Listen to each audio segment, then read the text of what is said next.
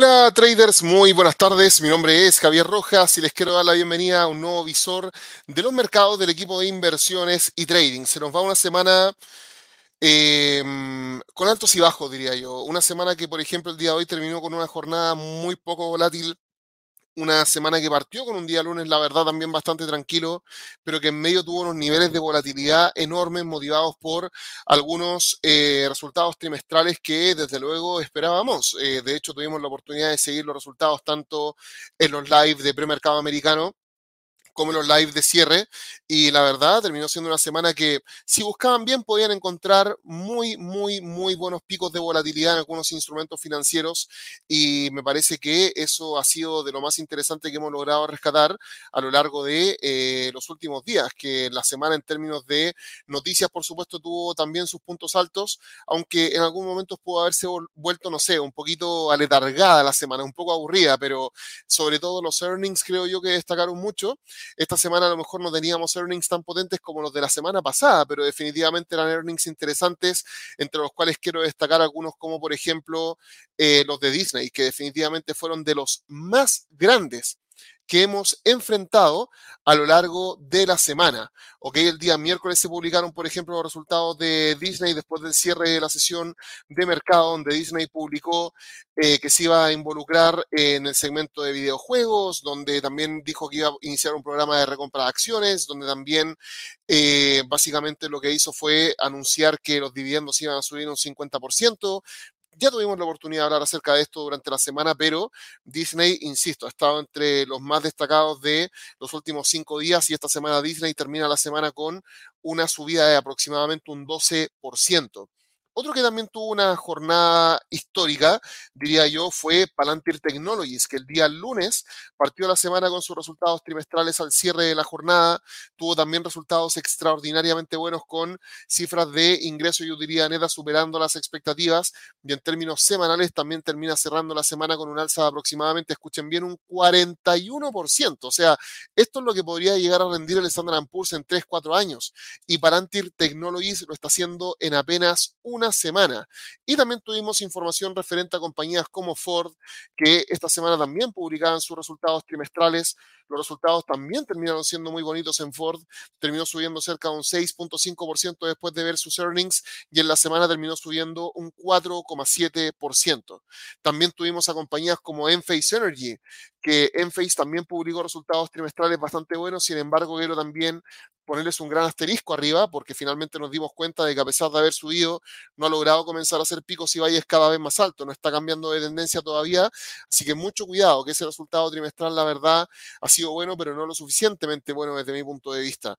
Y donde diría yo hubieron algunas decepciones, ha sido en compañías como el Alibaba Group, ya Alibaba esta semana publicó también resultados trimestrales, donde los resultados eh, no lograron cumplir con las expectativas de utilidades netas de parte de la compañía, esto ha gatillado que la compañía vuelva a retroceder en bolsa y en términos semanales la compañía termina cayendo aproximadamente un 1.22%.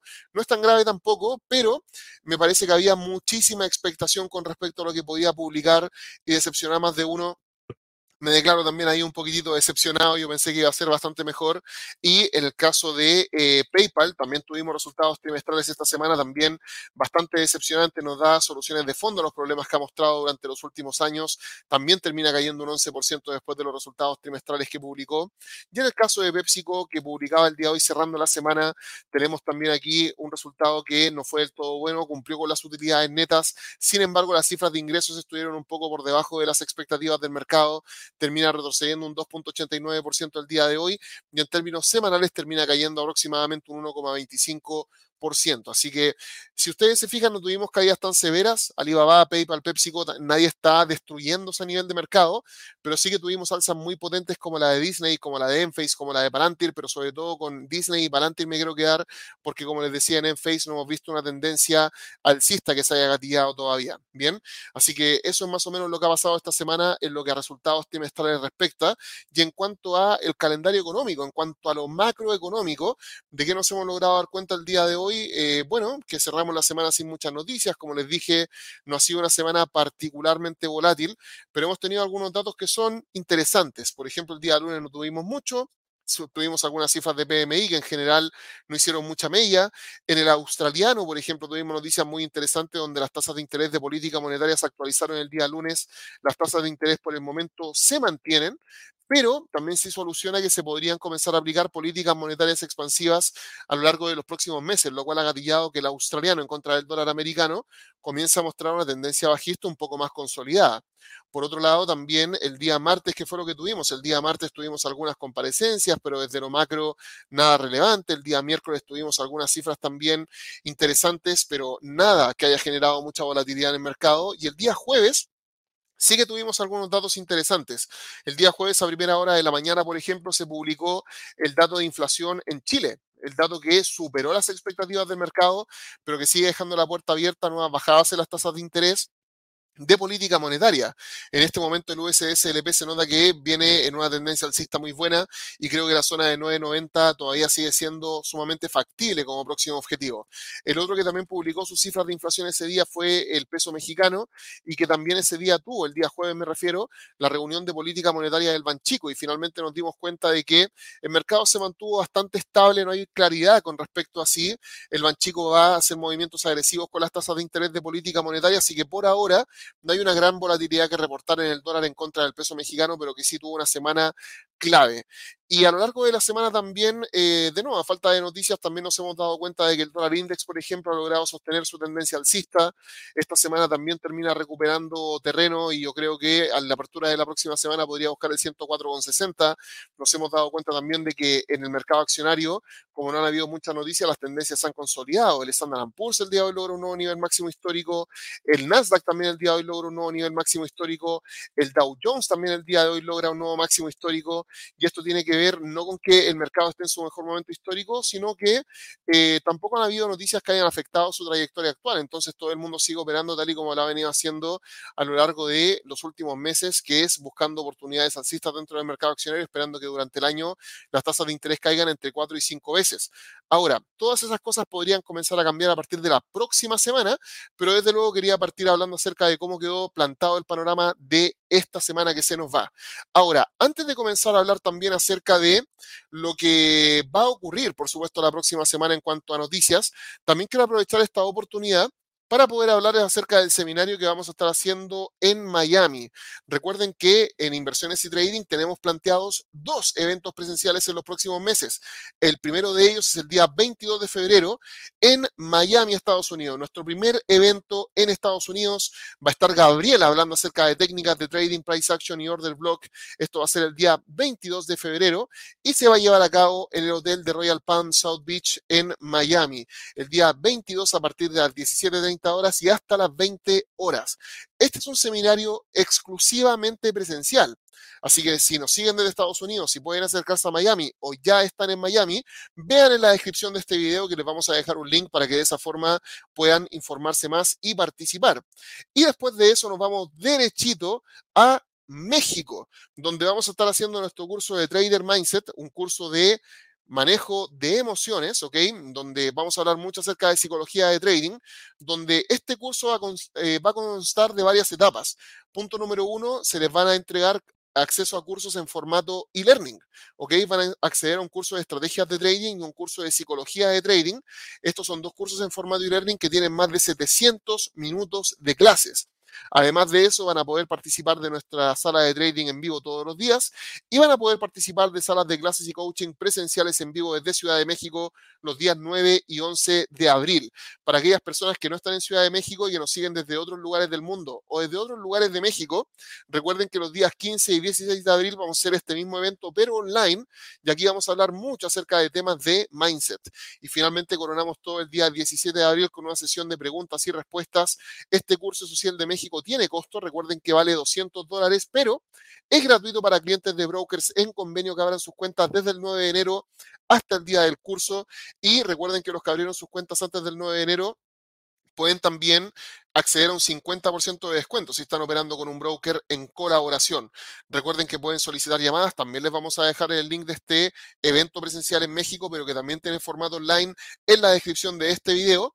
Y ahora pasemos a hablar acerca de lo que va a pasar la próxima semana y hablemos acerca de lo que se viene la próxima semana. Primero, hablando acerca del calendario de earnings que de a poco va perdiendo un poquitito de relevancia. Por ejemplo, la próxima semana tenemos a Shopify, tenemos a Airbnb, tenemos a Albemarle Corporation, que es una compañía interesante para aquellas personas que están monitoreando la industria del litio. Tenemos a Cisco Systems, a Occidental Petroleum, a Kraft Heinz, tenemos a Coinbase también, diría yo, entre los más destacados, a Roku también la próxima semana, eh, a Coca-Cola igual, que es muy interesante, pero ya nos alejamos un poco de estas grandes compañías con enormes capitalizaciones bursátiles que a veces presentaban en simultáneo la semana pasada o incluso esta semana. Aquí la cosa se empieza a calmar un poco.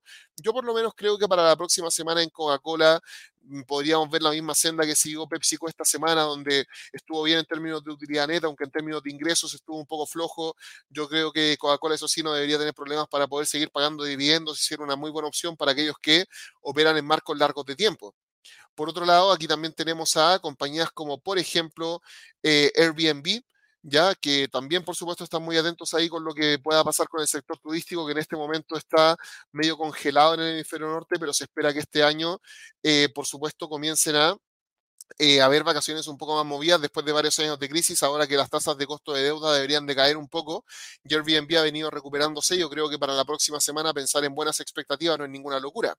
Por otro lado, en el caso de eh, Kraft Heinz, creo que podría pasar más o menos lo mismo que ha pasado con Coca-Cola y con PepsiCo. Eh, yo creo que en el caso de, de Kraft Heinz Company, eh, la misma historia. Creo que en términos de largo plazo va a seguir siendo una compañía value, una compañía que tiene resultados financieros muy estables y que por supuesto destaca por el pago de dividendos, que hasta el momento son bastante, bastante buenos. Y por otra parte, creo que también podríamos darle una vueltita al Bemarle entre los destacados. Hay muchos más, la próxima semana los estaremos siguiendo, pero en el caso de Albemarle Corporation, Em, por supuesto, me interesa mucho darle una vuelta porque Albemarle, recuérdenlo, es una de las compañías de eh, la industria del litio más grandes. Ha venido muy golpeada últimamente por todo lo que ha pasado con Tesla, por todo lo que ha pasado con prácticamente todo el mercado del sector energético limpio, que ha sufrido contracciones muy importantes, pero sobre todo el sector automotriz eléctrico. Y para la próxima semana, ¿qué les puedo decir? No tengo grandes expectativas, sobre todo pensando en que en general debería seguir mostrando eh, picos y valles cada vez más bajos mientras no mejoren las expectativas dentro del mercado. Bien, y con respecto a temas macroeconómicos, porque la parte macro sí que toma relevancia la próxima semana, Recuerden que en términos macroeconómicos la próxima semana nos vamos a estar enterando de muchas noticias que son de carácter clave. La próxima semana vamos a estar enterándonos de cifras de inflación de Estados Unidos el día martes. Diría yo que este es el dato más importante de la próxima semana. Puede afectar al dólar, al mercado accionario, va a tener un impacto muy transversal. Y por otro lado, vamos a tener cifras de inflación también de parte de Reino Unido, Producto Interno Bruto de parte de la Unión Europea. El día jueves también vamos a tener información referente a Producto Interno Bruto de Reino Unido. Vamos a tener también eh, datos referentes a las ventas retail en Estados Unidos y las cifras de empleo de toda la vida. Y el día viernes de la próxima semana vamos a estar cerrando con datos de inflación también de parte de Estados Unidos, lo cual va a ser sumamente importante. ¿Ok? Así que tenemos una gran cantidad de datos relacionados con la inflación la próxima semana que se van a robar nuestras miradas porque pueden cambiar los planes de política monetaria de la Reserva Federal. Por supuesto, vamos a ver si con esto tenemos algunas rupturas claves en el mercado accionario y también en el mercado del dólar. Y por el momento me parece que las cosas comienzan a calmarse un poco desde el punto de vista de los resultados trimestrales pero comenzamos a ver un resurgir muy potente desde el punto de vista de los datos macroeconómicos. Así que, bueno chicos, ha sido una gran semana. Les quiero también recordar que en caso de que deseen estar conmigo todos los días buscando alternativas de trading en tiempo real, tenemos nuestra sala de trading en vivo, que parte todos los días a las 9 de la mañana horario de Nueva York y que dura hasta las 10 y media de la mañana.